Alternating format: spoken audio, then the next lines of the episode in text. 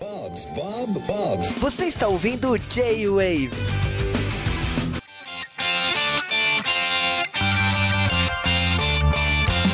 E estamos começando mais um J-Wave, o J-Wave que é o podcast de cultura pop nerd japonesa e é um podcast diferente, né, lançado por outras circunstâncias. Esse é um J-Wave que estava guardado porque tem histórias que na época eu achei que não deveriam ser lançadas e mas infelizmente aconteceu uma coisa que era inesperada pra gente. Um amigo nosso faleceu e que está nesse podcast. Então, depois de muito tempo, eu decidi lançar, não pensando em qualquer outra coisa, até porque eu esperei um tempo, eu não acho justo lançar logo quando eu soube da notícia, e eu esperei o tempo que eu pudesse editar, o tempo que eu pudesse pensar e, refletir sobre isso. Eu não editei muito a ponto de cortar coisas que eu achava imprópria na época e eu espero que eu tenha honrado o nosso amigo Fat Frog com esse podcast. Eu peço desculpa por essa entrada tão diferente, mas eu espero que vocês gostem desse D-Wave que tem todo o gosto de um podcast antigo e eu tentei manter o máximo das características de um podcast editado pela equipe do Joe naquela época.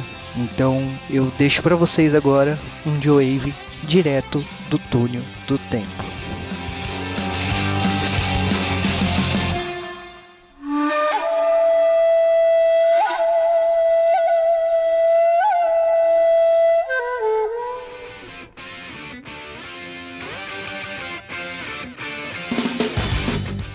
Está ouvindo o J-Wave e o tema de hoje é. Papo de Boteco. Aqui é o Nerdmaster e a vida é uma merda quando até os participantes não conseguem participar. Oh, aqui é o Mota e minha vida se resume a isso. Cinco vezes ao dia, senhoras e senhores. Agora todo mundo sabe quantas vezes ele vai no banheiro por dia. Todo mundo já sabe, isso não é novidade não. O público do Mota já conhece isso. Uh! Isso mesmo. Aqui é o Juba e a vida é uma merda praticamente todos os dias. Mas estamos começando de Wave, né? Um de Wave diferente, um de Wave de merda. Diferente não, que já tiveram três iguais a esse. Não, mas não nesse ano. E esse D-Wave é um D-Wave diferente, né? Justamente em homenagem ao ser, né? O nosso co-host aqui do D-Wave, né? O senhor Nerdmaster. Chupa, Cal! ah, então fala assim, vamos fazer um programa à altura do nosso co-host aí. Então o que que isso vai ser? Vai ter que ser um programa de merda. Aham. É, isso é que é bom chamar amigo para ser participante da, da conversa, porque ele sabe trollar a gente de maneira correta, viu? E logicamente, né, a gente também tem que falar do nosso novo participante, né? Primeira vez que ele grava aqui de Wave, né? Tá na hora de, de retribuir, né? Já foi lá no Chá dos 5, já foi cliente na agência Transmídia, tá ainda me devendo uma aí, hein? a gente tá pagando hoje, belo tema, né, pra você pagar, né? É ah, que quando que você. Olha só, quando o Juliano me falou que o tema era O A Vida é uma Merda, a primeira pessoa que eu pensei para falar de merda foi Vitor Hugo Mota. Você vê quando a alcunha te precede. É, é branding. Sim, verdade. Você já faz uma campanha veiculada, tá certíssimo. Mas diga-nos lá, meu querido Vitor Hugo, quais são os projetos que estão ativos no momento de sua pessoa? Bom, no momento, o Agência Transmídia está em plena atividade. Semana sim, semana não, a gente apresentando um job legal aí. O Juba fez parte do nosso projeto de OVA do Silverhawks, que ficou um ótimo é, programa, um dos mais baixados que a gente teve, principalmente por conta da forma como a gente ousou com material original. E estamos de volta com o Motim. É, vamos tentar manter uma periodicidade mensal para pelo menos o pessoal ter o que eu vi todo mês, porque o que a gente quer é sangue, né? E o que vem todo mês pelo menos uma vez é sangue, né? Uhum. E chá dos 5 a gente tá reajustando algumas coisinhas aí. Beleza, então, né? Olha, um belo jabá, né? Três podcasts, três opções, né, pra vocês, né? E, logicamente, né, que tem um dos participantes que não conseguiu, a conexão dele foi uma merda, então ele está não participando da gravação. Falamos, aí... quem é o, falamos quem é o participante que a, que a internet deu merda? Eu declaro Chaves inocente de todas as acusações. Não, mas é um mistério que ronda aí, né? Quem sabe, né? Manda e-mails, né? Pra descobrir quem é o participante, né? Misterioso. Mas vamos lá, né? A vida é uma merda, está de volta e daqui a pouco a gente vai contar muitas histórias. Ou não.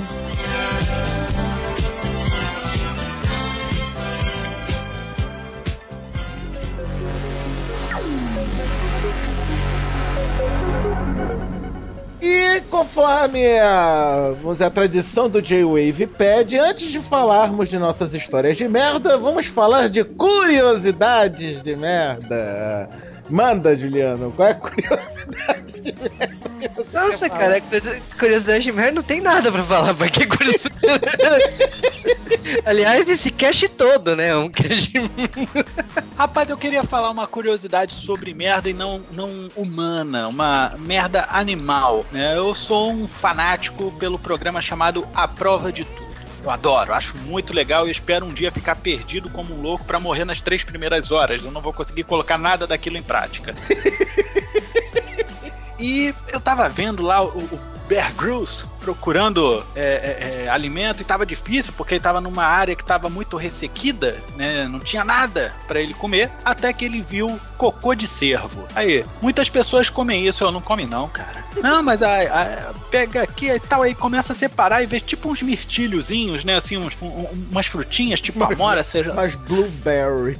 Aí ele olha assim, olha, porque o cervo, como ele tem uma, um metabolismo muito rápido, ele não consegue é, digerir boa parte do que ele come. Essas frutas estão praticamente não digeridas. Então você pode comer isso aqui numa boa, ai, puto, e come aquilo numa maravilha. Comeu merda. O cara comeu merda. Ele ainda fala assim: os índios dizem que é, tudo que você come deveria ser comido duas vezes para ter certeza que você fez a digestão de tudo. Mas você sabe que a merda tem limite para se comer. Você pode comer até a segunda vez. É, a, a centopeia humana nos mostrou isso, né?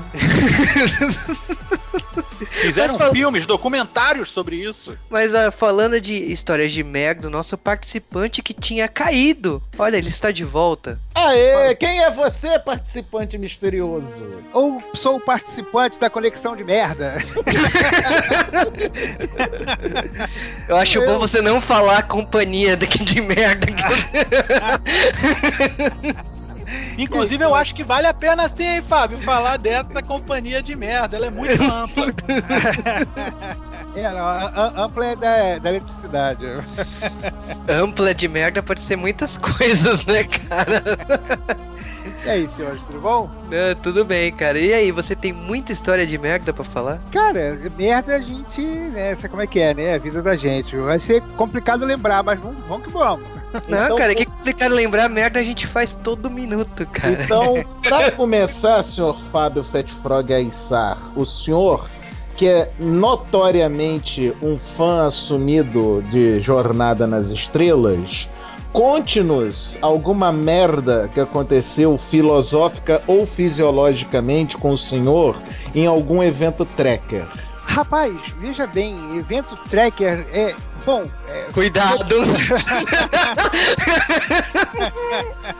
é, teve, bom, uma vez que eu perdi o, o, Não foi exatamente uma grande merda, foi tranquilo, né? Que eu perdi meu, meu local, meu lugar, meu assento, no, justamente no evento que o Nimoy veio no Brasil, né? Eu demorei na volta do almoço e quando eu cheguei estava tomado lá e alguém da organização tinha colocado o cara no, no, no, meu lugar e discuti com o cara e tal, quase saí na porrada com ele. E eu falei, quer saber, esse negócio não vai dar certo. Como era só meio período do que a gente do evento, né? Eu fiquei lá na minha tal e deixei para lá. Por quê? Justamente porque o, o, pessoal do evento não, não segurou a bronca, entendeu? Senão não adianta nada. Ia ser eu contra o pessoal do evento e contra o cara que tava sentado lá que não ia levantar de jeito nenhum, entendeu? Mas eu tentei, né? Mas em contrapartida você apertou a mão do Nimoy, então ficou elas por elas. Ah, com certeza. Eu tava emocionado pra cacete no evento e tal. É, é, com certeza. E tu, Juba, tem algum evento de anime que você queira contar pra gente que aconteceu alguma coisa na sua vida? Ah, cara, merda em evento já aconteceu várias e várias vezes, cara. Você não quer falar, mas falo eu. Pronto. Evento de anime geralmente é uma merda. Reclamações nerdmaster@paranerd.com.br. Pronto. É, é que tipo assim, uh, eu já fui staff de evento de anime, não me orgulho disso. Quando eu era pequeno. Você é masoquista também, né, o filho da mãe? né?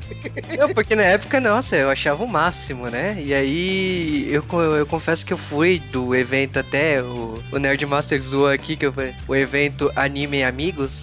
E aí fui staff lá e no caso, assim, o que aconteceu é que tinha, lógico, tem muita coisa que você não gosta de, de fazer e tal. E uma das coisas que aconteceu foi. é, era normal naquela época, né? Que eu achava que era uma sensação, né? Casais se pegar na escada de incêndio, né? E a, a gente decidiu trollar, né? A vida é uma merda, né? Quando todos os staffs se reúnem na porta da escada de incêndio e quando o casal, depois de praticar o ato, né? Sai e a gente bate palmas pra eles, né? Então, tipo assim, a mina entrou constrangidíssima no primeira porta que viu do lado, no primeiro banheiro que viu, e o cara ficou fazendo cara de paisagem, né? Até a mina se recompor pra poder sair, né? Cara de paisagem nada, ele ter, ter feito, cara, viu? Essa aí eu peguei, viu? Ah, olha aí, peguei essa aí, ó, beleza. Só pra, pra ficar mais merda ainda, tava algum, de, algum deles tava de cosplay? Ela tava de cosplay. Hum, olha que coisa. Muito bom, isso faz parte, Faz parte, né? Parte é ótimo. ué. Falando em anime amigos, eu estive uma vez num anime amigos, na verdade não era um anime amigos, era um anime whatever. Os nomes não importam, isso também foi há tanto tempo atrás. O troço foi feito em Realengo. Vitor Hugo Mota e Fat Frog estão aqui, por serem meus conterrâneos, pra dizer que além de longe pra caramba, aquilo lá faz calor como se estivesse a caldeira do diabo no subsolo. É vizinho de Bangu. Por aí. Se é, se é uma, se é uma. Se serve de referência pra alguém, é vizinho de Bangu. E é quase a rima também. É verdade. Pô. Um local onde os celulares pegam muito bem. Aí, beleza, estou eu na fila para entrar no evento. Porque sempre tem a bendita da fila. Cheguei, a fila faz parte. a né? fila faz parte, né? A fila faz parte. Cheguei eu, estava na época com, sei lá, 14, 15 anos, então era um garotó, era um, ga- um garoto inocente, né? Tolo. Por que não dizer? Não, inocente. Inocente é é a palavra mais correta na época, né? Alexandre, onde existia a convenção de anime em 1962? Na casa da tua. Não, esquece. Aqui é J-Wave, tá? Não é para nerd, tá? Não, por isso que eu parei antes. Aí o que que acontece? Cheguei. Saí de casa, o evento estava marcado para abrir as portas às 10 da manhã, 11 da manhã, mais ou menos. Aí eu não, vou chegar lá com umas 4 horas de antecedência, porque já me disseram que as filas costumam ser grandes. Beleza. Cheguei lá com 4 horas de antecedência. A fila rodava duas vezes o quarteirão Ah, isso é tradicional de anime. duas vezes o quarteirão. E não era um quarteirão pequeno. Você ficou quanto tempo nessa fila? Oito horas. Muito, ah, ok, ganhou. Porque eu fiquei seis horas numa das campus party que eu fui. Também é uma beleza. É uma beleza. Então eu digo que a vida é uma merda quando você se depara com uma fila dessas e vê pessoas vestidas de cosplay, de coelho de pelúcia gigante na fila. Você até vão dizer: tudo bem, eu vou sofrer nessa fila, mas este filho da mãe vai sofrer muito mais do que Meu, mas eu acho que assim, a vida é uma merda de eventos de, de anime, de quadrinhos e tal, de diferentes maneiras, cara. A fila faz parte do processo. A, a, as histórias, assim, eu sempre acho, assim, os eventos estão sempre tão lotados que eu acho meio que é madrugada dos mortos, né? É uma, uma luta constante para você poder respirar. E assim, é, é, é, é do tipo de coisa que assim, você guarda pro resto da sua vida. Porque você sempre vai contar com seus amigos como que é ir num evento. Ah, trauma é assim. Aliás, Mota, você tem algum trauma de evento de anime? Ou de evento de quadrinhos, evento... Cara, olha só, eu tenho é, é, um trauma que eu gerei em outras pessoas. Por exemplo, em 1993, 90, é, 93, teve uma visita do David Mazzucchelli aqui no Rio de Janeiro, ali no Castelinho do Flamengo. Ele estava desenhando, inclusive, o Demolidor nessa época e todo mundo queria conhecer David Mazzucchelli. Ah, meu Deus, aí eu fui. Não porque eu queria ver o David Mazzucchelli, eu, caguei pra quem é esse cara, entendeu? A merda, olha o link. eu caguei pra esse cara, eu queria ver e entender como é que pode sair uma revistinha do Homem-Areia. E quando eu cheguei lá, me deparei, não era o Homem-Areia, era o Sandman. Oh, yeah.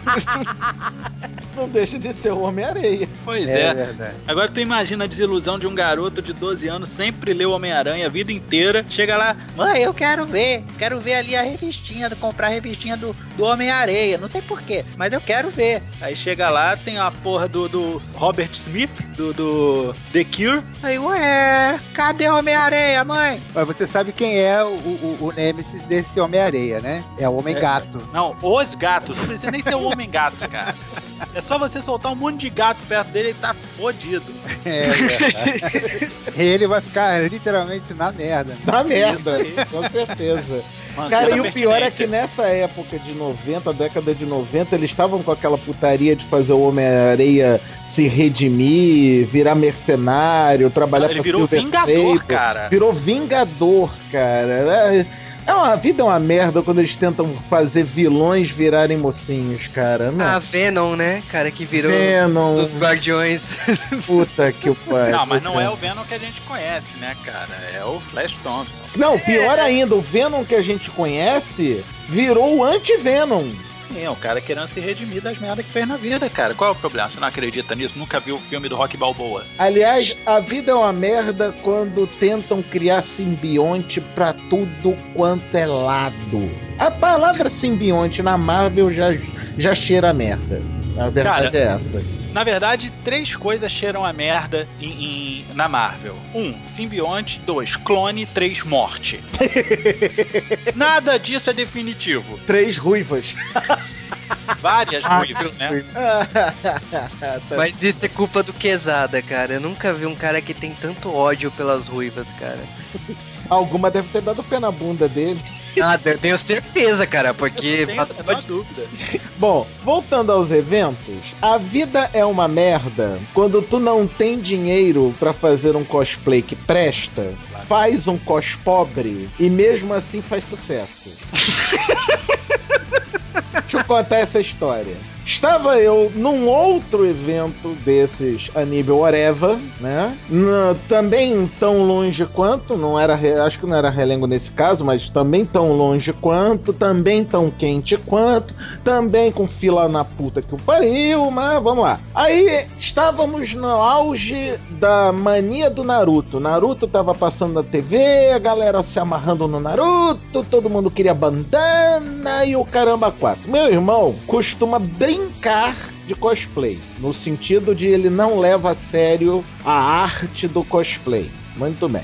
Aí ele arrumou uma bandana, uma bandana com o símbolo da Vila da Areia cortada no meio, segundo a mitologia do Naruto quer dizer que esse ninja traiu a vila e por isso riscou a bandana dele no meio. Aí legal. Cara, eu não conheço quase nada do Naruto, só o que eu vi na televisão. E eu não sei quais são os ninjas famosões da aldeia da areia. Então, não sei o que, que eu vou fazer com esse cosplay. que fiz eu? Fiz um ninja genérico. Peguei duas tiras de tecido, cruzei no meu rosto como se fosse um X, uma blusa preta, bermudão, chinelo daquele estilo Raider, com de pé pra fora, né? Uma meia preta só com os dedos pra fora pra fingir ser aquele estilo sapato do Naruto, que até hoje eu não sei porque que as sandálias do Naruto têm os dedos pra fora. Não sei. E também não quero que me expliquem, dane-se. Aí, é, tô nesse traje, né? Me vesti desse jeito, lógico, não na fila. Depois que eu entrei no, no negócio, porque diferente da, da coelha de felpuda lá que queria ficar na fila de felpuda, o problema é dela era maluca. Eu não sou tão idiota assim. Então entrei no banheiro, trajei-me de ninja genérico da areia. E no que eu saio do banheiro e começo a dar as voltas pelo evento, não me apontam filha da mãe na minha direção dizendo: Cara, eu adoro esse teu personagem, um dos meus favoritos do Naruto. Eu falei: Ah, tô igualzinho, não tô? Tô igualzinho, né? Cara, tá idêntico, maravilha, adoro esse personagem. Eu falei: Ok, deixa eu sair daqui. E sério, cara, eu não vi o resto da série do Naruto para saber se tinha realmente aquele personagem que eu inventei, né? Mas se tiver, desculpa aí, autor do Naruto, pela, pelo cosplay mal feito que eu fiz. Sim, você se fantasiou de papacu de mentiroso. Eu presumo que isso que você falou seja japonês, né? Claro, seria mais o quê, cara? Eu sou o cara que se prende à pertinência do tema. É, Mas, cara, merdas assim, eu lembro que uma das merdas que me aprontaram foi quando eu fiz a palestra do, do Jovem Nerd pro, e do. É, do Alotone e do, e do Azagal. Há uns anos atrás eu fui, eu fui coordenador de um evento, que eu não- também não vou falar o Tu não nome. aprendeu, né? Depois de ser staff de evento de anime, tu Fui resolveu ser coordenador. de evento nerd com o Jovem Nerd e o Azagal. Tu não aprende, Juba. É, aí eu chamei, né? Aí, tipo assim, me trollaram porque, assim, como eles eram grandes, me. Sim. Em ambos os sentidos? Sim. É, colocaram no palco lá duas cadeiras pra cada um sentar, sabe? e aí, eu fiquei com aquela cara de bunda, né? Porque eu chamei os dois no palco e eu não tinha visto. E aí, quando eles foram apresentar, eu falei, nossa, mas eu falei assim, é, então. Nós estamos, inclusive, eu não sei se você sabe disso, Juba, na presença de um dos mais famosos cosplay de Azagal da internet brasileira, que é o seu Fábio Fat Frog Aissar. Eu acho injusto você dizer isso. Eu acho, inclusive, que a gente tá sentindo a falta do maior cosplay de Fat Frog que existe, que é o Azagal. Eu também considero ao contrário, eu também considero ao contrário. Só que um fato que Fat Frog está aqui para não me deixar mentir sozinho, ele já quase deu autógrafo como se fosse o Azaghal. Sim, isso é verdade. Inclusive com autorização do Azagal. É, isso é, isso é verdade. Você tem uma história de merda que é muito legal, que você já tirou foto com um cara que era igual o Alotone, foi parecendo que era o Jovem Nerd. Os dois cosplay do Jovem É, eu do lado do Azagal é o Jovem Nerd e o Azagal. Mas é. É quase. É um, um- um Jovem Nerd Azagal wannabe. É verdade, mas eu vou dizer pra vocês que isso era, isso era, essa confusão era mais comum quando o Nerd Office não era muito conhecido, né? Era, era tava no comecinho ou antes do Nerd Office, porque o pessoal via só por foto e tal, não conheciam bem como é que era a feição dos dois. Teve uma vez num evento, é, até um evento nerd que teve, é, chamado Blogs on Dance. Né? Isso pode contar como uma história de merda também. É a dança dos blogueiros. Exatamente. Era, é Blogs on Dance. Que era, era, um- era, um- Você dança das estrelas com, com blogueiros? É alguma coisa assim? ele, foi o seguinte, numa boate na Lapa, eles chamaram vários blogueiros, né? E eles iam ser os DJs, cada um fez o, o- o seu set. Putz, eu a lembro galera- disso. Pois é, eu tava lá. E enquanto a gente tava esperando pra entrar, um camarada meio mal encarado olhou pra mim e falou assim: Você que é o Azagal, né? Eu falei: Não, cara, eu não sou não. Como é que você não é Azagal? Você é Azagal, tô vendo que você é Azagal. Não, cara, eu não sou Azagal, não. Se fosse, falava. Por quê? Qual o problema? Pô, eu acho aquele cara mó babaca e enfiar a porrada nele e tal. Eu falei: Ah, ok. que bom que eu não sou tão parecido assim. Ou que bom que ele acreditou que eu não era. Mas isso, isso foi antes de. Isso foi, sei lá, 2004, sei lá. bem antes de, de, de, de existir, de eles ficarem populares, da, da imagem deles ficar populares. Não, Blogs on Dance foi 2007, cara. 2007, né? Isso aí. Eu lembro, inclusive, uma historinha que, eu- que o, o Azagal Cover tá aqui pra não me deixar mentir. Primeira vez que eu me encontrei com este senhor, ao vivo em pessoa, eu gritei apenas pulmões: Azagal, você por aqui! Ainda bem que ninguém volta conhecia o Azagal, porque se, se fosse num evento com nerds, cara, eu tinha ferrado a vida do Fat Ué, veja bem, no- na Campus Party que teve o Cubo Geek, foi. Que ano foi aquilo, Juliano? Foi 2012? 12, né? 2012. Foi quando o J-Wave apresentou lá no Cubo, né? Exatamente. Nesse ano, várias pessoas bateram nas costas do Azagal procurando pro Pet Frog. Olha que merda. Agora sim o Azagal Duas é ou três pessoas. Fat Frog. O legal é que ele já sabia do que se tratava, né? Porra, não sou eu não, cara. Gosto muito dele, mas não sou eu. não. É verdade. Ai, ótimo, ótimo. Vocês estavam falando de evento de anime. Teve um evento de anime aqui no, em Niterói, né? É, a organização era bastante, como é que eu posso dizer, primária. né?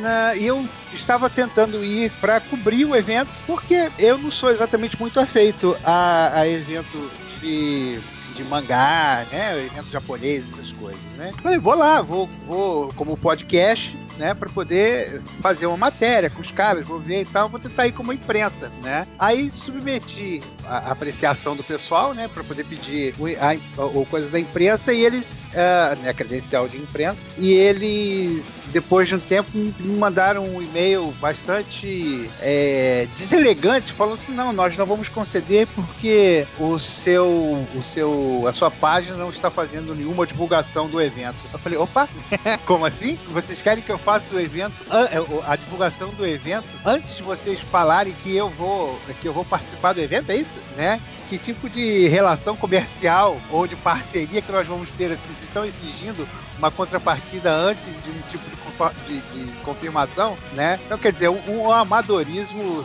sem tamanho do pessoal. E acabou que eu não, nesse ano eu não fui. Cara, uma coisa, uma coisa sobre eventos de anime no- em Niterói, que eu vou falar o nome de um evento, mas eu duvido que esse evento ainda continue existindo, porque o cartaz era velho pra caramba quando eu vi na rua. Mas quando eu olhei o nome do evento, eu não pude deixar de apreciar o, o- sei lá, o gênio criativo que deu o nome para um evento de anime em Niterói de Anime Posso- Kit. Ah, Anime Kit, é. Mas a- o, a- o, o Anime Kit virou o Nitóquio. né?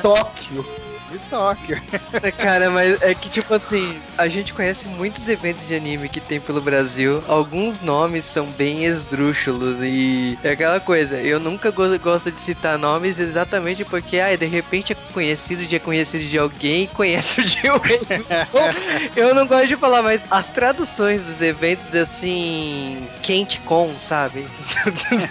Pra você, ouvinte que reclamava de São Frantóquio, não reclame mais.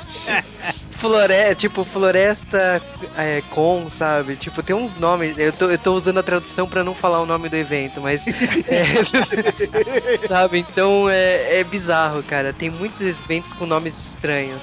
Olha só, eu gostaria até de dar uma dica pro pessoal que tem esse tipo de evento com nome escroto. Às vezes sua mãe diz que você é bonito e você é o bebê de Rosemary. sabe? Você é feio. Sua mãe fala que você é bonito. Às vezes você dá nome pro seu evento e você acredita que é maneiro. Mas eu vou te dizer, antes de batizar, passe a crivo de cinco pessoas. Faça uma melhor de cinco. Se três pessoas votarem a favor do nome e duas contra, então saiba, vou utilizar, vamos ver até onde vai. Agora, meu irmão, se a maioria for contra esse nome, teu nome é muito escroto.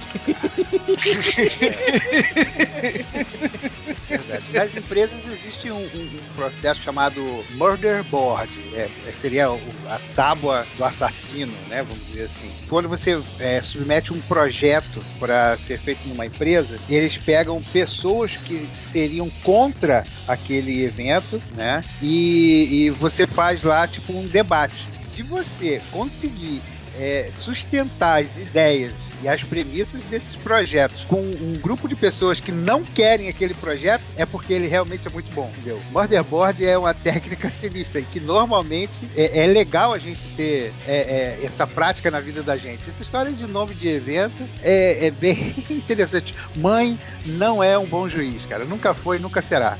Cara, eu vou dizer uma coisa: a vida é uma merda quando o povo inventa de só usar estrangeirismo. né? Ah, mas, é, cara, isso é sempre, cara. É muito raro você Em, ver. em- em- em empresa de publicidade, então é desgraça, né? É um job pra se transformar num case, pra fazer um brainstorm. né? Algum problema, filho? Ó, se, se a gente problema. consegue atingir em nível é, é, é, é, internacional e que a gente tem que falar inglês, a, a- a língua é, mundial, né? Que você tem que falar, a gente dá certo. Não gostou? Não gostou? Continue então fazendo os trampos aí. O serviço, É, começa a registrar os causos. Os caos. Vai virar um caos de sucesso. É verdade. Brainstorm vai virar rascunho, cara. Mas. Não, Brainstorm é toró vai virar ideia, né? toró de miolo. É isso aí, é toró de Não ideia. pode, não pode. Já tem Registrado. marca registrada, eu sei. Mas olha, a gente já falou bastante de evento de anime, né? Então a gente pula pro próximo tópico, porque senão a gente já queimou o filme demais com tanta merda. O problema é teu, que você que é o podcast de cultura japonesa, não sou eu. né? Se, se esse podcast acabar, é culpa de vocês, por ter. Aham. Tá.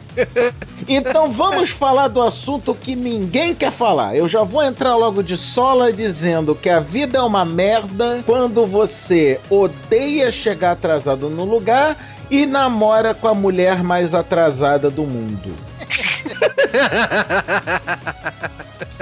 É verdade. Minha santa sacrossanta esposa Marli, que nunca vai ouvir este programa mesmo, então eu posso falar o que eu quiser. É, né? Porque principalmente porque não é o meu. Mas ela não ouve nem o meu, então.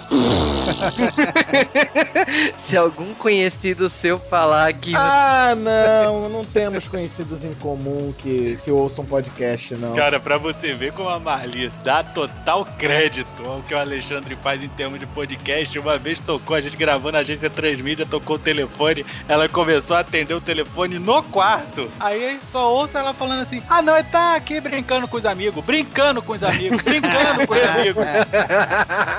Tá vendo? Ah, É, eu já vi, eu já vi declarações mais, mais fortes do que essa. E eu, prefiro ficar na minha porque Nerdmaster é meu amigo, Nerdmaster É, meu você colega. sabe, você já foi você já presenciou inclusive uma, uma quase uma surra moral que eu tive. É, sim, com certeza. Foi um estupro. Quase. Aliás, diga-se de passagem, Nerdmaster, assim, na história do Joey e todas as suas participações, a gente teve que editar muito bem pra não brigas e discussões no fundo. Eu sou um toda... Não, eu sou um cidadão afortunado. Eu sou um cidadão afortunado. Porque eu gravo na minha residência, na qual residem eu, minha esposa, meu filho, minha cunhada e meu cachorro. E eu sou normalmente interrompido pelo meu filho, pela minha esposa, pela minha cunhada ou pelo meu cachorro, quando não os quatro, os três ao mesmo tempo. Quatro Vai todo mundo, vai, certeza. Ele vai falar, gravando vai entrar o Stomp e o Riverdance. junto com Blue Man Group. Mas como eu tava falando, antes de minha sacrossanta esposa ser minha sacrossanta esposa, ela foi minha sacrossanta namorada. E na época de namorada, e para deixar uma coisa bem aquém da ética, ela foi minha aluna num curso de informática. E sim, eu era professor e cantei aluna, dane-se. Ela era mais velha que eu, então não estava é, caracterizado aí a pedofilia, então não tinha problema nenhum. Aí o que que acontece? Marquei o primeiro encontro com ela. Legal. Eu cheguei meia hora antes porque eu tenho o costume de chegar antes porque eu não gosto de deixar as pessoas esperando, porque eu também não gosto de esperar por ninguém, ok? Beleza. Cheguei lá, tô sentadinho no lugar onde a gente marcou, tal coisa. Meia, a meia hora que eu cheguei mais cedo passou, estamos no horário que eu marquei, ela não chegou. 15 minutos, 20 minutos, meia hora, 45, uma hora. Depois de uma hora e 15 minutos, que eu não sei aonde eu arrumei paciência para esperar, ela me aparece. E aí, cheguei na hora? Chegou, minha linda, lógico, mas como não? Tava certinha a hora, perfeito. Oh, Ve- Veja bem, veja bem, isso foi no primeiro encontro. sim, Então o senhor não tem direito de reclamar.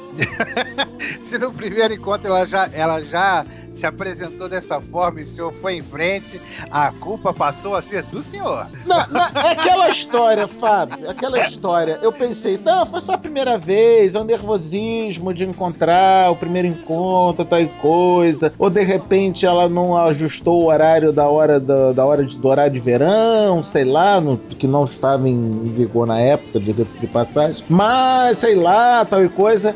Mas ela repetiu a dose no segundo, no terceiro, no quarto. Só para resumo da conversa, ela nunca chegou na hora em nenhum dos encontros que a gente já marcou na nossa vida feliz de convivência harmoniosa e maravilhosa. Vai lá. Requer o meu julgamento. O senhor eu- está errado. Se você errado está errado. né? Tá a certo. culpa é tua, cara. É, a culpa é minha que mandou dar papo, né? Quem, quem mandou aceitar? Entendeu? Foi, é, foi o Cara, critério que mulher, Fábio, a mulher me chega uma hora e quinze atrasada, ela fala, cheguei na hora, eu é, de pagar minha conta. é o mínimo que você tem que fazer por mim. Ah, mas não sei, cara, meu irmão, desculpa, mas é- é- não há é, satisfação que pague uma hora e 15 minutos de espera, cara. É, é eu ficar com aquele, aquele olhar de pôquer, sabe? Você fica parado olhando pros lados, tipo, puta que pariu. Tu espera a mulher chegar do teto. Você olha pra tudo que é lugar e a pessoa não chega, cara. Você tá olhando pra tudo que é lugar e ela não vem. Cara, você abre a tampa do seu refrigerante e pensa, ela tá aqui e não tá. Não, mas olha, esse negócio de demorar é uma coisa assim, eu já tive problema. Primeiro namoro, assim, toda vez que eu ia buscar a minha primeira namorada foi a mesma merda, sabe? Eu falava assim, ah, já tô descendo. Você ligava no celular, olha, estou chegando no prédio, vou te buscar. E aí, tipo assim, isso com. Com 17, 16, 17 anos assim no colégio.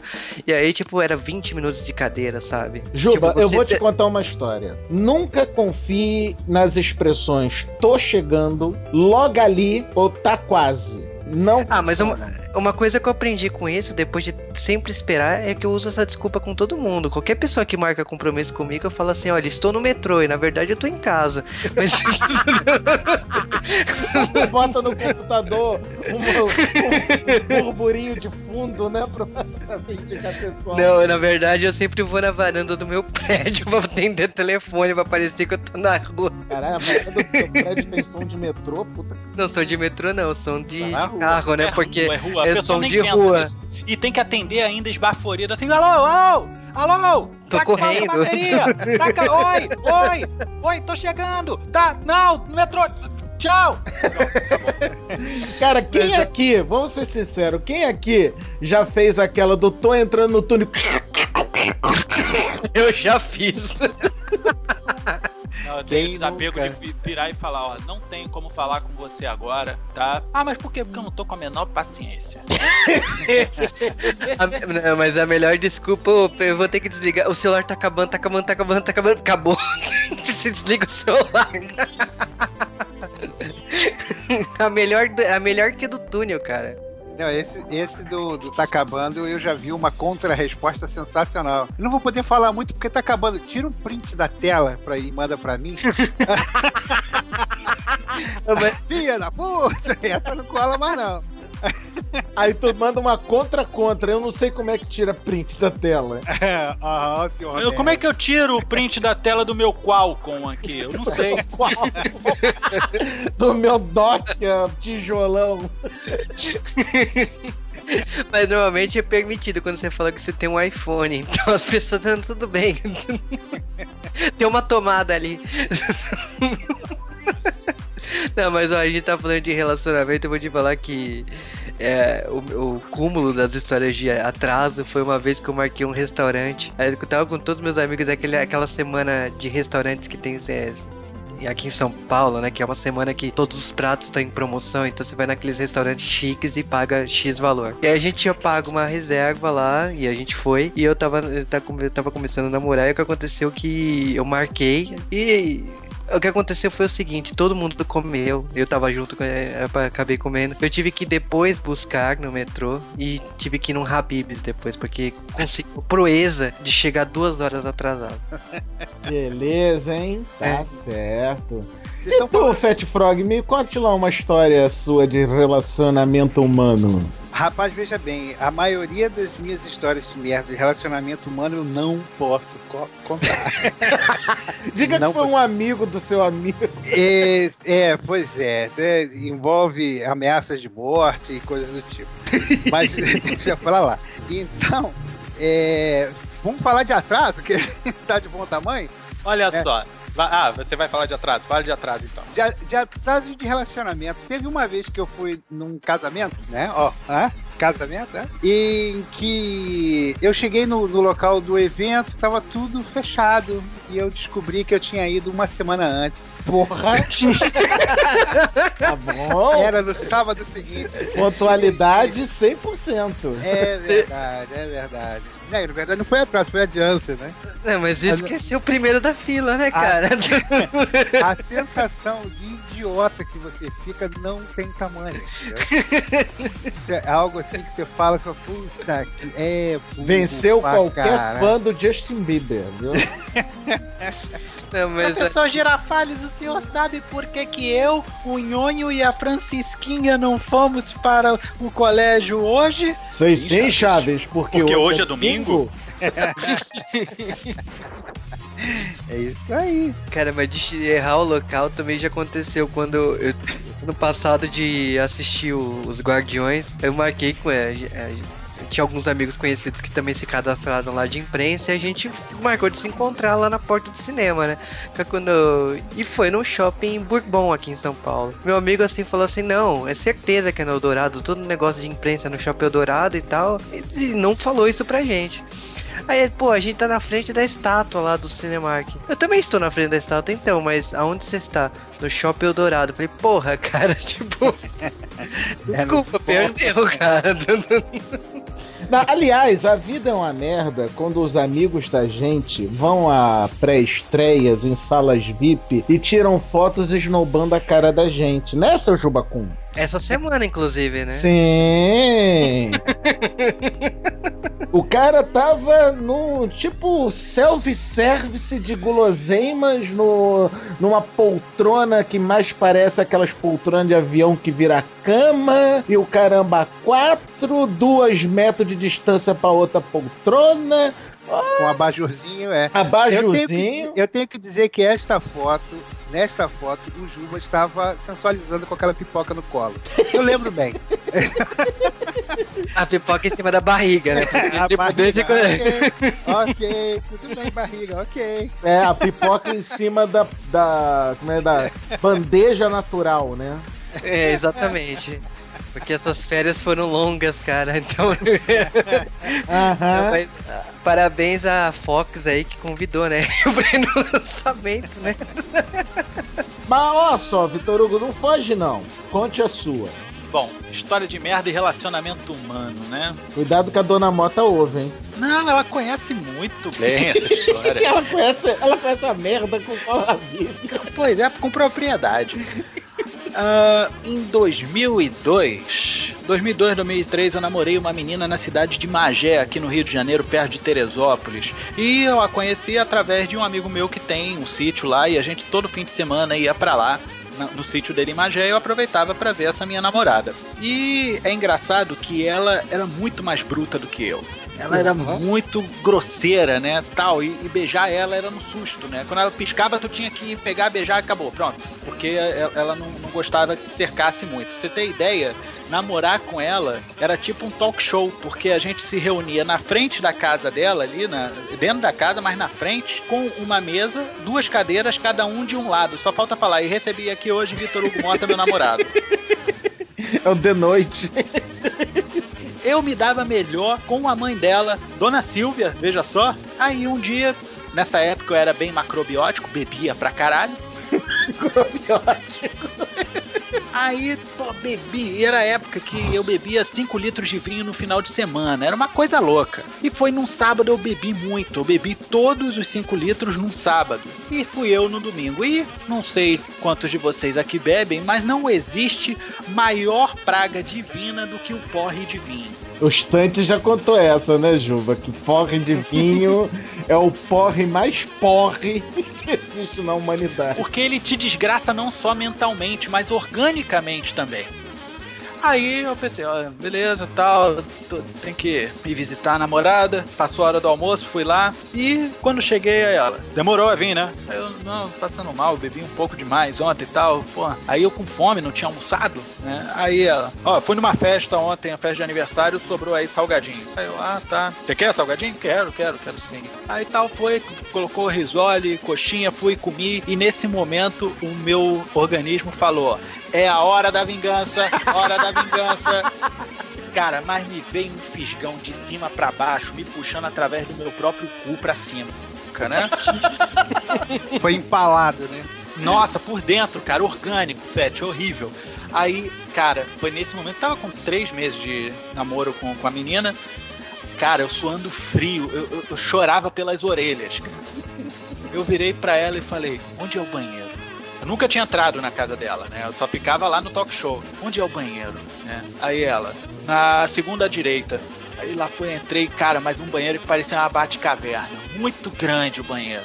Muito, muito grande, cara. E um espaço pro trono. Aí eu fui até o vaso, sentei. Aí eu, porra, vou fazer o seguinte: eu vou soltando o gásinho. Porque aí, se eu já der uma jatada de uma vez, isso aqui vai ecoar em todo o banheiro. Vai ser com eco.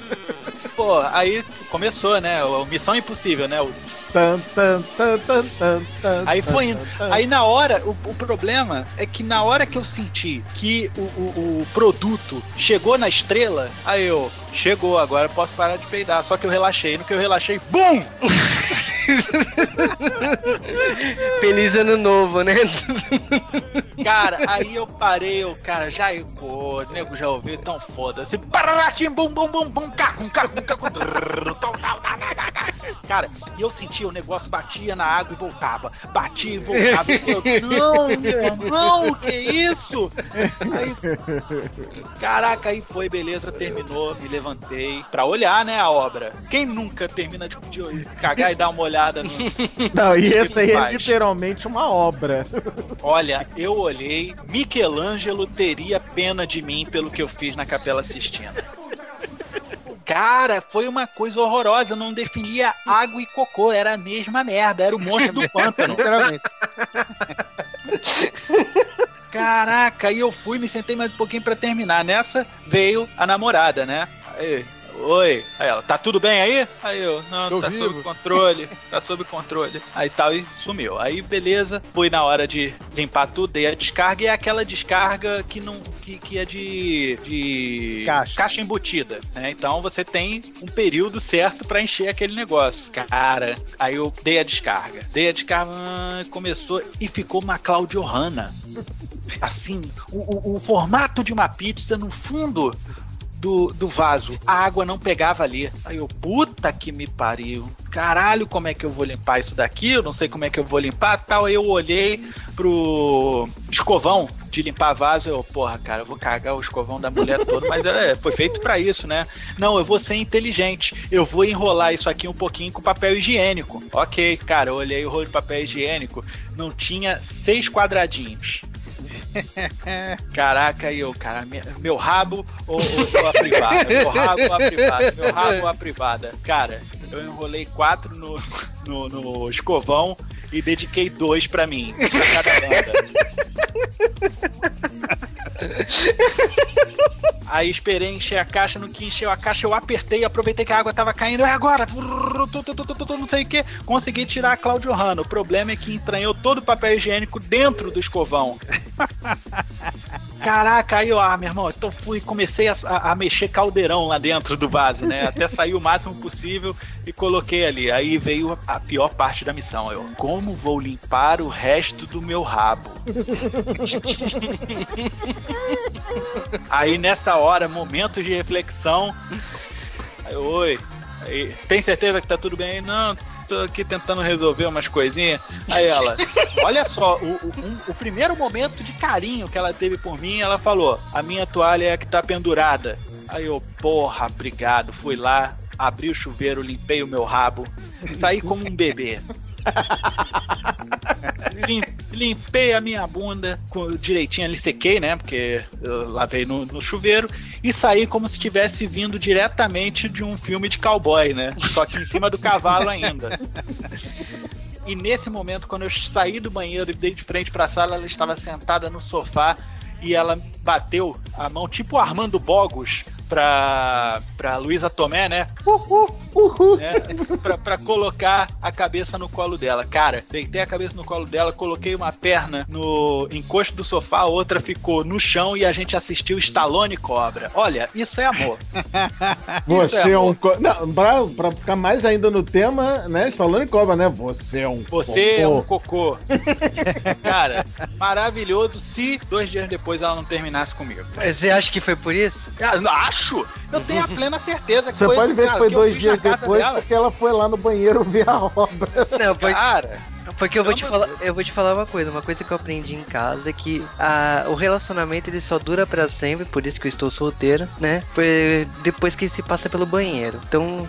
Eu armei outra tática, eu armei outra tática, Juba. É a tática dos seis meses. Não se caga casa de namorada antes dos seis meses com essa menina eu tinha três meses. Feito isso, aí passou-se muito, muito tempo, muitas mulheres, até que eu conheci a minha atual esposa, né? Na época, minha namorada tal. E eu tenho uma frequência é, é, é, sanitária muito grande, né? Então, toda vez que eu ia embora, eu ia trançando as pernas. Doido pra cagar. E não conseguia. Aí ela, ah, o que, que foi? Não, tô com a barriga doendo um pouco. Não, vai aqui no banheiro. Não, não vou, não vou. Não vou, não vou.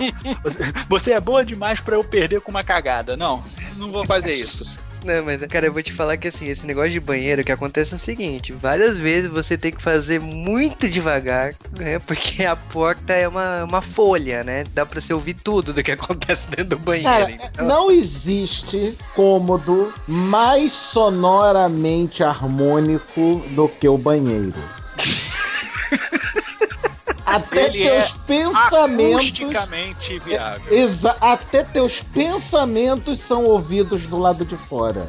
É, então, tipo assim, pelo menos no escritório que eu trabalho, a gente sabe assim, se cara, se for o tipo sólido, você sabe que você tem que ir no banheiro no fundo do escritório, porque é o único lugar que ninguém vai te ouvir. no espaço ninguém ouvirá você gritar.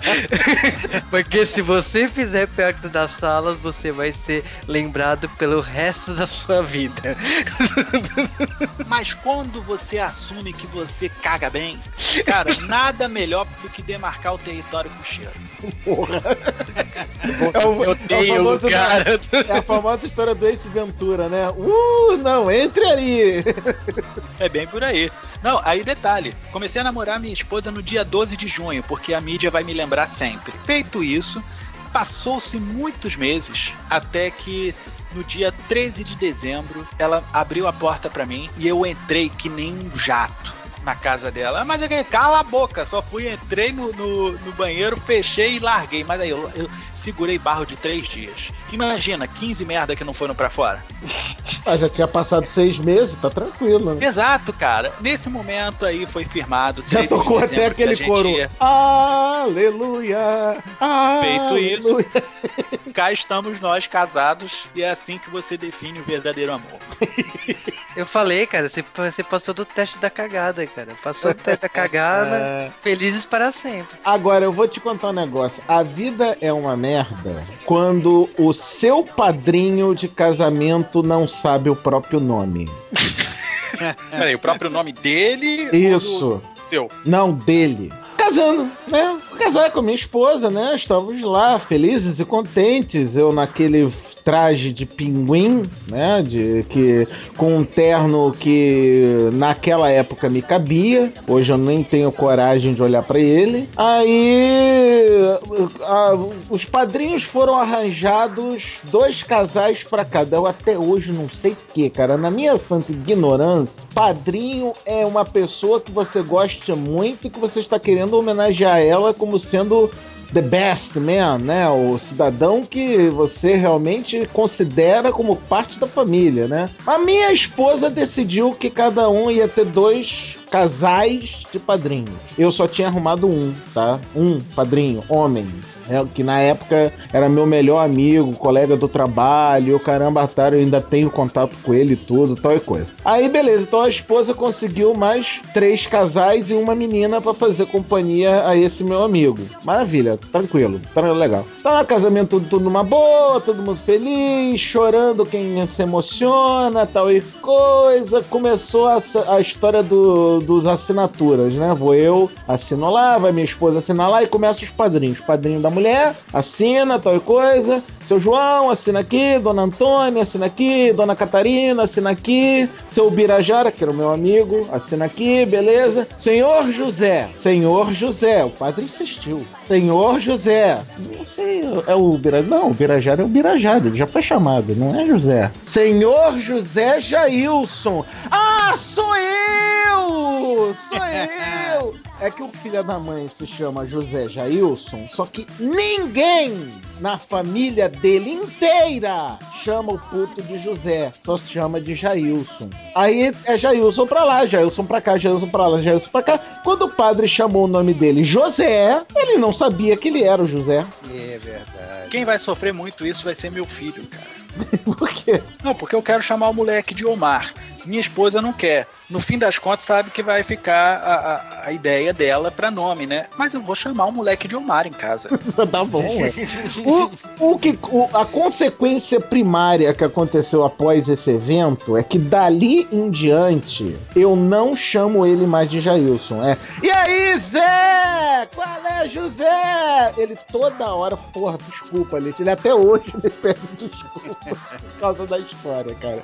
E ele fala pra mim: é o único cara que me chama de José Alexandre. Não, e vou continuar chamando de José porque é teu nome, seu filho da mãe.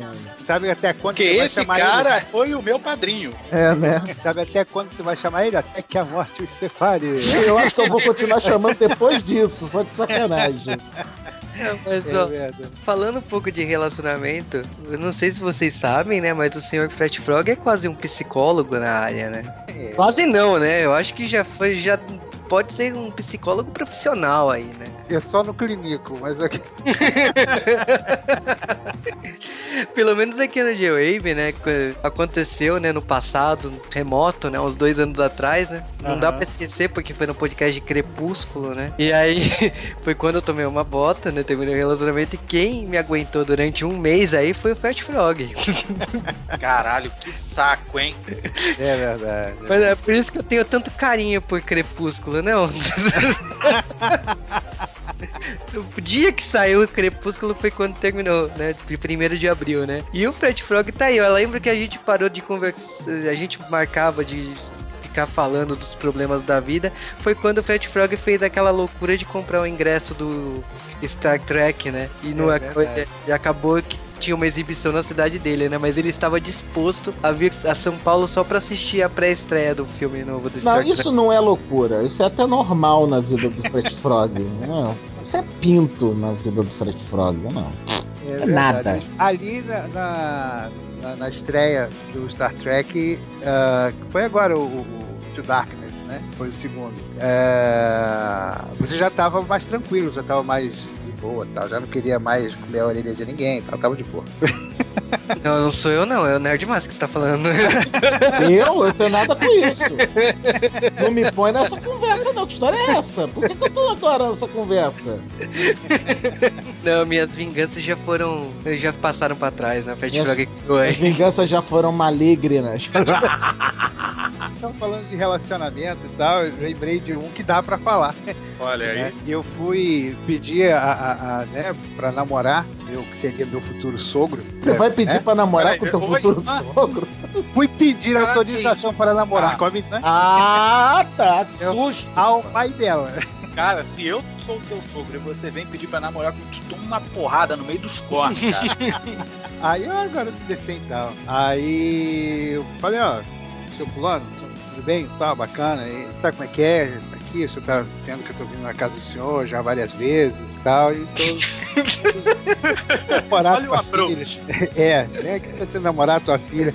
Cara, o cara deu uma gargalhada, botou a mão na barriga. Quá, quá, quá. Você quer namorar ela? Bateu no ponto, irmão. O problema é seu. ah, é verdade, não podia dar boa coisa logo depois. Eu não tenho nada a ver com isso. Se vira aí, negão.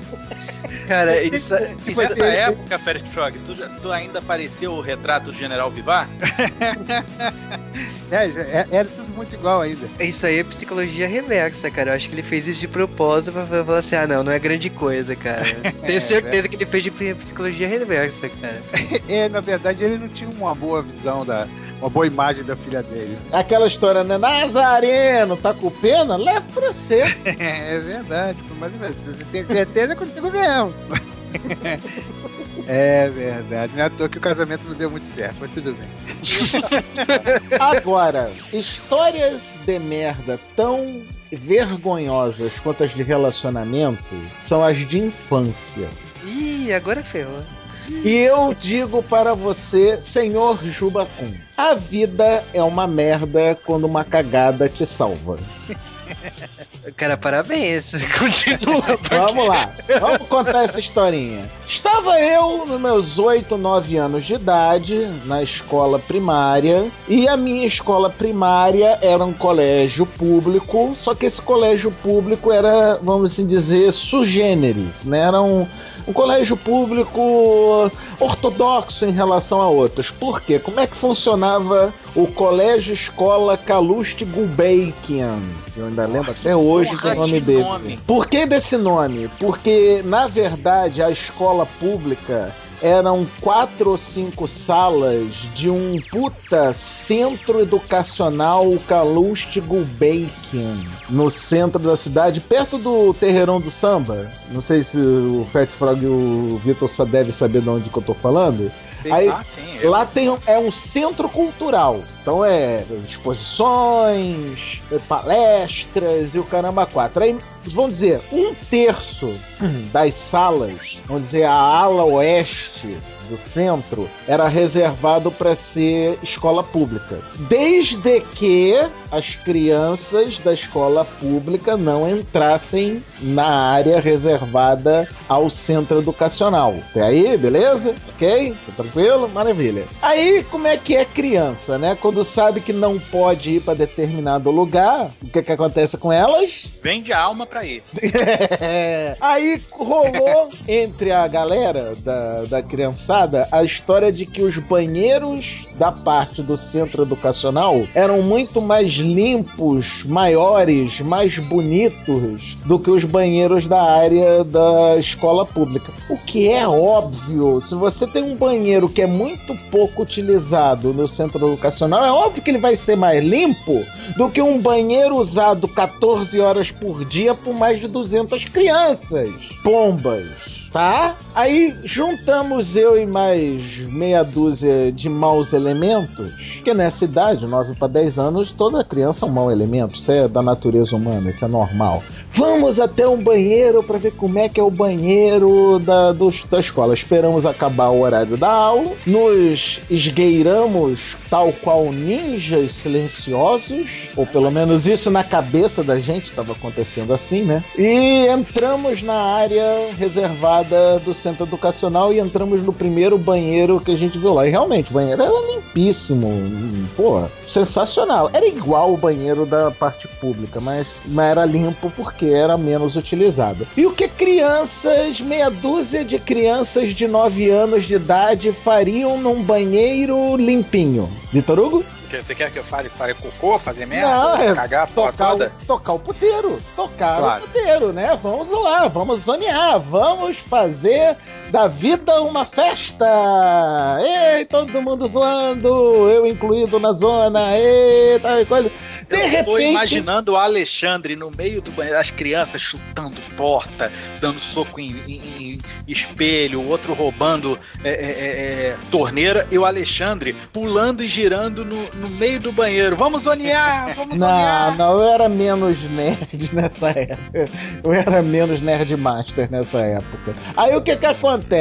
Senti, num determinado momento, uh, uma pontada tal qual a pontada de virar a tripa do Vitor Hugo, mas num grau menor, porque era criança, né? Então, com certeza, num grau muito menor. Senti vontade de ir ao banheiro para fazer cocó. Como, é, né, como no caso, os banheiros tinham todas aquelas portas, tal coisa, os banheiros, os troninhos todos com seus espaços reservados, bonitinho, tipo banheiro de shopping, sabe? Aí entrei num dos, dos reservados, tranquei a porta e estava lá fazendo minha arte, né? Fazendo Cagando, minha né? obra, né? Fazendo minha obra, né? De repente, não mais que de repente, na hora que lá estou eu, me grita o zelador da escola, abre a porta num safanão e que que vocês estão fazendo aqui, seu bando de filhos da truta? Nessa hora, não saiu mais nada do meu cu. Lacrou. É só, fal... só faltou o cara entrar, as crianças saindo correndo. Que diabo vocês estão fazendo aqui? Aí só vê a mãozinha do Nerd Master saindo assim de dentro ah, da cabine. É. Aí sai a vozinha.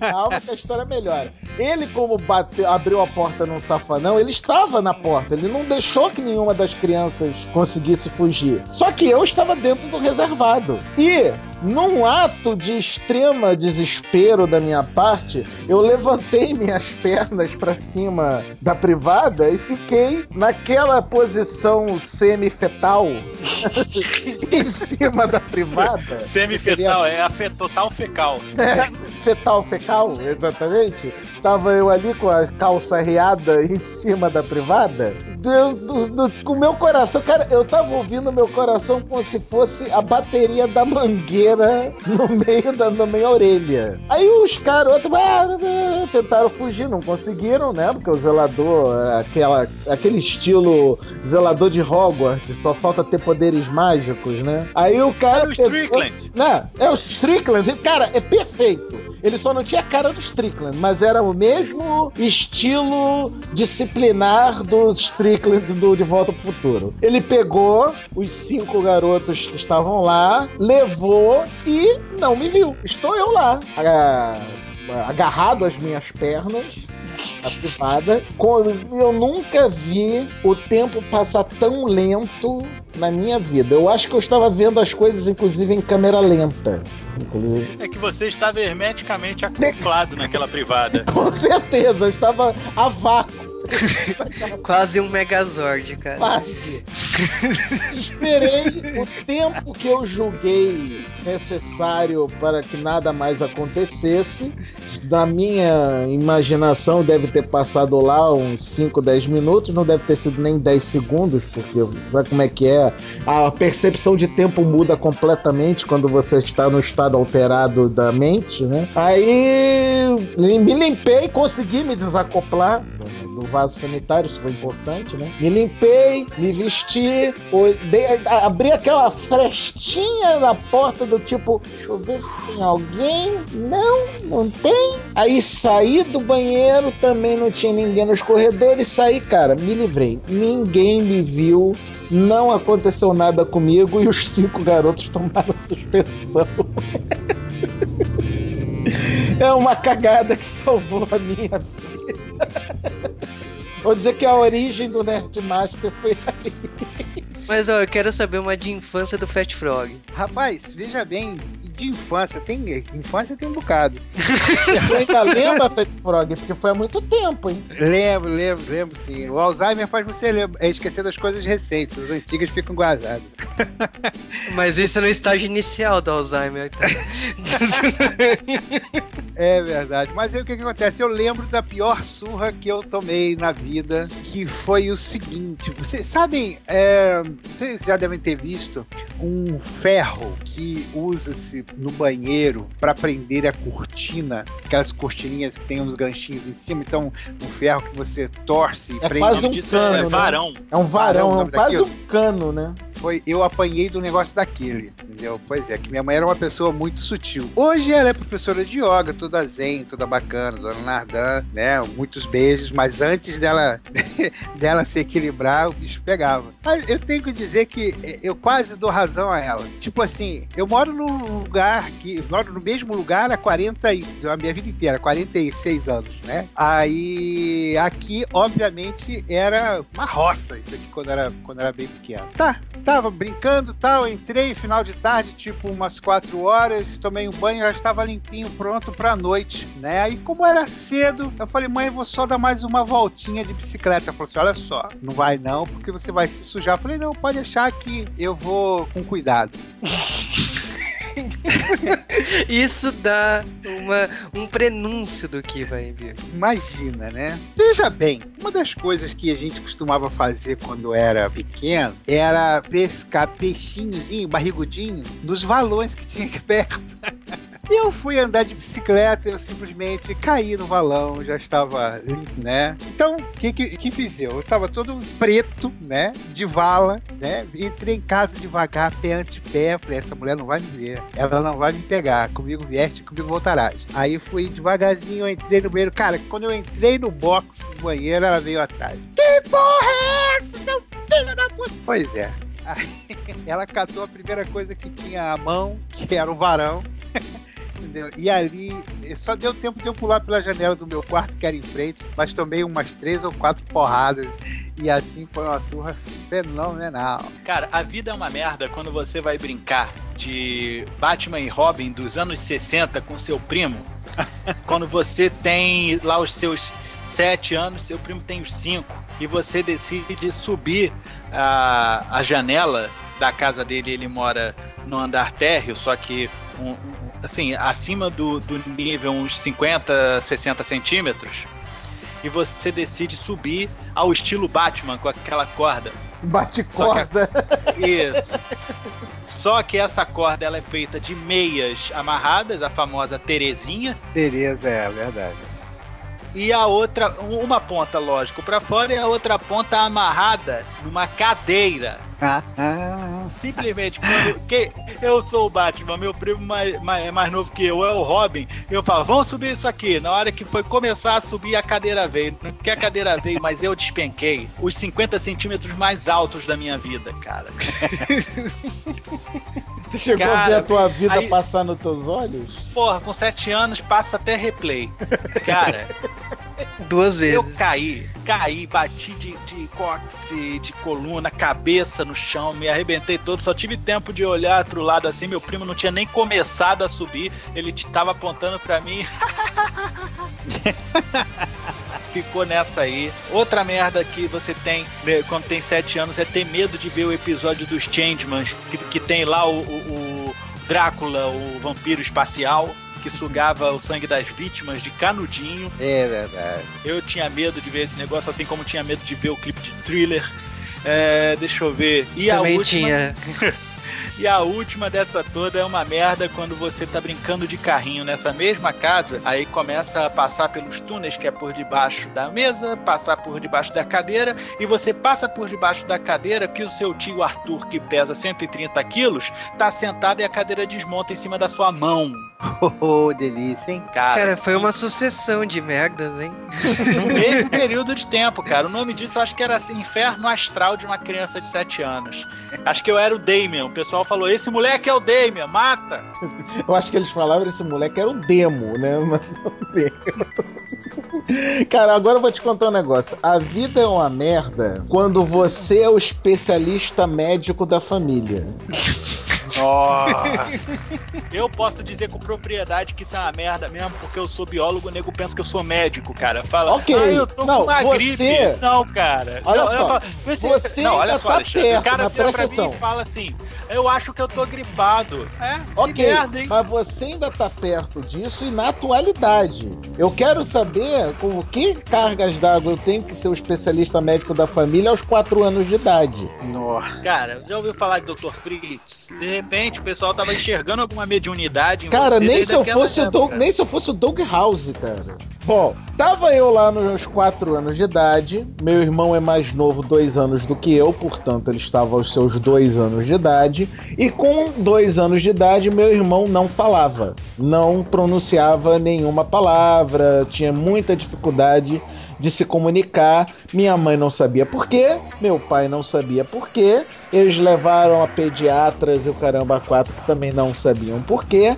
Até a- o, o feliz dia em que eu vim brincando, briga- brigando, brincando com meu irmão. Porque como são irmãos, né? É aquelas brincadeiras saudáveis de porrada na cara, de, de empurrão, tal e coisa. E Discordo. ah, quase, né? Com Nerf, então, né, Mota? Com coisa. É, não tá perto, não tá perto. Tudo bem.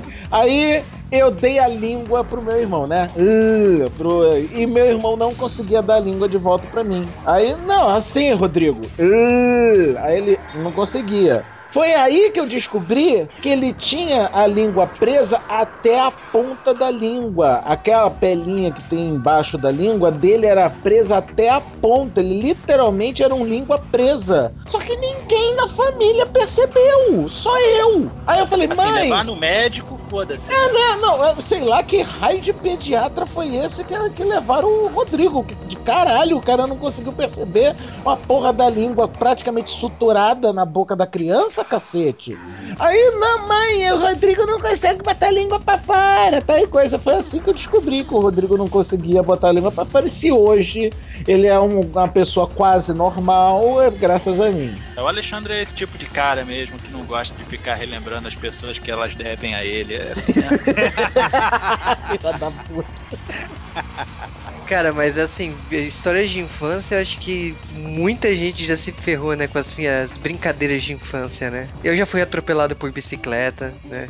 Normal. Brincando, né? Levar 10 pontos no hospital. Peraí, você foi Normal. atropelado por uma bicicleta? Então, parabéns, você não ganhou de mim, porque eu atropelei uma bicicleta. É, e eu diria que eu fui atropelado.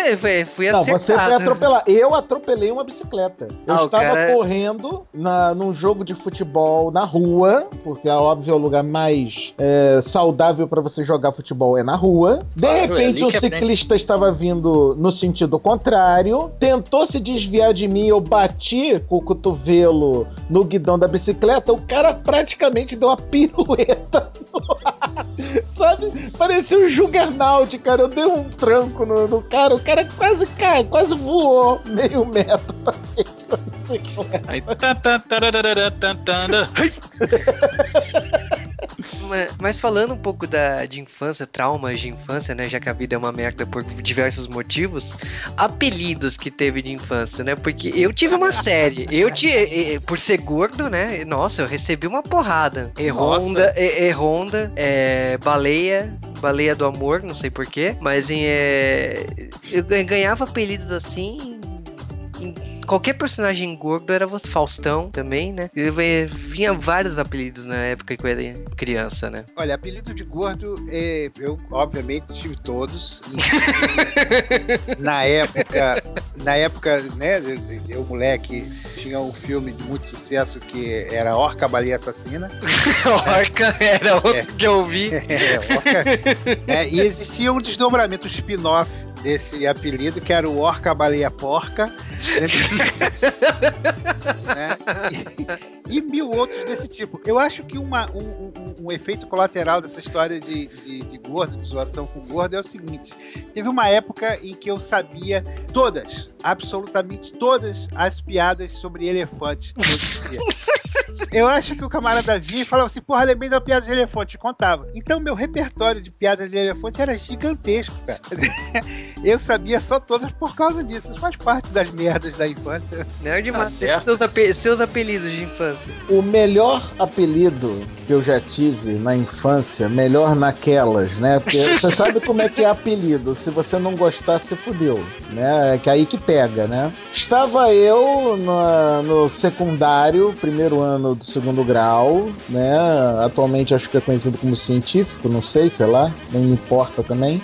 Aí, né, né? Aí o que que acontece? Estava eu vindo de um fim de semana que eu tive uma gripe, cara, mas uma gripe de, de, de deixar você trincado na cama com dor em tudo quanto é articulação do corpo. E por conta disso e por causa das fungadas gigantescas que eu dava para tentar desanuviar as vias nasais, eu tava com o nariz extremamente avermelhado. E eu, com essa cor de menino do Rio, né? Bronzeado, só que não branco que nem um, um- uma porta de geladeira antiga. Chama-se bronzeado. É, como é que é? Bronzeado de lua, né? É, bronzeado de lua ou bronzeado Bronze- de pinguim de geladeira. Né? É, Aí eu ganhei a simpática alcunha de assombroso. O fantasma amigo do Gasparzinho naquele desenho da Hanna-Barbera. Eu acho que se olhar bem, parece mesmo. Parece, né? Igualzinho. Igual. Monta seus apelidos de infância? Cara, assim, eu vou- é o esquema Mamonas Assassinas, né? Hoje tô arrependido de ter feito migração, volto pra casa fudido com um monte de apelido. O mais bonito é cabeção. Cara, o que sempre pegou é o fato de eu ter uma beça de responsa, né, cara? Então eu sempre tive lábios muito grandes aí, pô, é, batendo de frente com o Thiago Miro. É, é- é- é- é a briga do beiço. Cara, e caía sempre muito no, no esquema também do ter é, é, é, cabelo lisinho, né? Moreninho, fala que é índio, não sei o que, nego chamava de Yanomami, né? Eu aprendi, inclusive, cultura brasileira através disso daí, né? Ah, Yanomami, Juruna, Tupinambá, não sei o que, não sei o que lá tal. Só que, assim, o pior pra mim foi o em 94, que em 93 não sei se você sabe, Juba, teve um camarada, cacique, é, chamado Paulinho Paiacan. E esse cara estuprou uma. uma acho que era agente da reserva florestal, não sei exatamente o que, que era, mas o cara bagunçou demais a mulher. E isso tomou repercussão nacional. E crianças, veja só, de 13 anos, viam o Jornal Nacional e falando: o índio Paulinho Paiacan estuprou, barbarizou a menina. No Jornal Nacional, normal, tranquilo. E aí você vê que realmente pegou as crianças quando chega o garoto mais beiçudo da sala e já recebe de primeira: Ih, Paiacan, olha lá o Paiacan, a Paiacan. Aí eu, puta que pariu. É, A única chance de eu ter um apelido no qual eu comi alguém, eu estuprei a pessoa e sou. Mas ó, Puta. Apelido zoado, cara, que eu não contei o pior, né? O meu pior apelido tem a ver com a Praça é Nossa. O meu pior apelido porque era. é, acho que lá pela quinta série eu era, era chamado, eu odiava profundamente. Era Juju, do policial Juju do, da Praça é Nossa. Vocês têm idade pra lembrar, as pessoas não lembram mais quem é. Puta merda, era o, era o guarda gay. Policial lá, Juju, cara. não. Guarda Juju. Guarda Juju. Guarda pô. Juju. Ficou um trauma profundo disso, cara. de Cara, na época do, da nossa infância, o Juba sabe muito bem disso, era a febre dos tokusatsus na manchete. A galera dessa época era m- público e notório. Se o cara era daquele tipo que não saía de uma balada sem pegar mulher, por mais feia, por mais monstra que fosse, o cara ganhava alcunha de giraia, porque ele não perdoava nada. Eu não perdoa, é o Ninja Jiraiya, ele pega qualquer. E, bom, logicamente que, tipo assim, a gente tem história de merda até dizer. Aliás, rolaria muito mais, né, de waves de merda, né? Porque se a gente deixar contar, vai, vai ficar, vai ficar muitas edições, né? Mas assim, traumas de infância é uma coisa que marca, né? A gente até evita falar disso, né? Porque por- provavelmente agora eu vou receber muitos e-mails com os apelidos que eu, eu odiava, né? Conhecendo os ouvintes do Dio Wave como eu conheço, provavelmente Vou mandar. Talvez você receba até do Cal. Sim, provavelmente também. Ou mensagens no WhatsApp, assim, né? É Não, foda você isso. pode contar que no próximo J-Wave e-mail ele vai fazer o favor de te contar todos pros ouvintes. Mas, logicamente, assim, eu gostaria que vocês definissem rapidamente a vida é uma merda por quê? Começando pelo Nerdmaster. Cara, a vida é uma merda quando as pessoas que mais te admiram te admiram trollando você. Bela definição. Fred É. Frog? Hum, a vida é uma merda. Definição de a vida é uma merda. Foi uma boa pergunta. Veja bem, a vida é uma merda porque a vida não é bela. Na verdade, eu, eu queria dizer o seguinte: a vida é uma merda justamente para dar o gosto das coisas boas serem totalmente especiais. Você imagina que merda seria se tudo fosse legal, né? Cara, o Fat Fog é um poeta, né? Ele vai dizer, a vida é uma merda porque que ela tem que adubar os, as- as- os momentos florais da sua vida, né? É um, é um poeta, é um filósofo mesmo.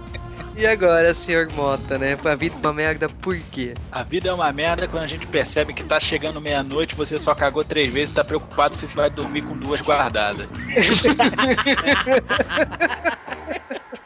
Você já tá pensando que é prisão de ventre, né? Pois é. Toca sirene, né? Fudeu. Mas olha, a vida é uma merda exatamente pra gente contar essas histórias. Porque se, tivesse, se a vida fosse legal, a gente não teria histórias pra contar. Então Você grande pode ter certeza que esse vai ser mais um campeão de downloads do J-Wave. E o pior, o pessoal vive pedindo e vai pedir mais, porque A Vida é uma Merda é uma série que não vai acabar nunca. É- E, e existe uma filosofia que diz que eu, acho, eu concordo com ela plenamente, que é o seguinte, que toda merda que a gente passa na vida, depois que passa, vira aventura. É por isso que esse tipo de, de episódio faz, faz sucesso. É melhor passar na vida Claro. do que na cara, né? Ah, há quem goste. Não restringe as possibilidades, meu filho. A comédia. A comédia é baseada no sofrimento de alguém. Então, meu irmão, alguém vai ter que se fuder. É verdade. Isso aí, senhores.